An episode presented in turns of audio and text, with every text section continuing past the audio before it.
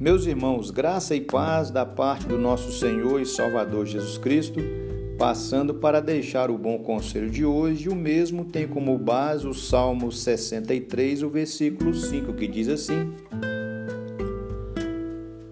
Tu me satisfazes mais que um rico banquete, com cânticos de alegria te louvarei.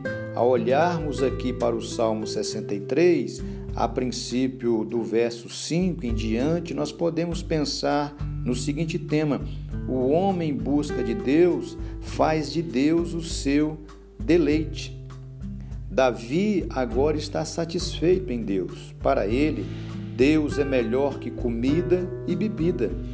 Deus é o tema de seus cânticos o motivo de suas noites acordadas, a ocupação de seus pensamentos, a alegria de seu coração que o faz cantar, o apego de sua alma, seu auxílio, força e sustento. Deus é o deleite de Davi. Que coisa maravilhosa nós sermos informados que Deus é tudo para nós, maior e melhor do que riquezas, dinheiro, é, bens, é, comida, bebida.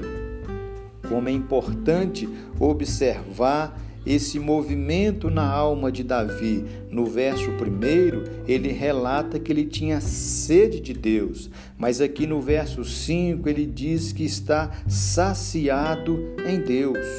O Senhor é adorado, honrado e saboreado tanto quanto sentimos sede dele, como quando nos satisfazemos em seus banquetes. A sede é a forma da adoração quando o coração sente que Deus está distante, e a satisfação é a forma da adoração quando o coração sente que Deus está próximo.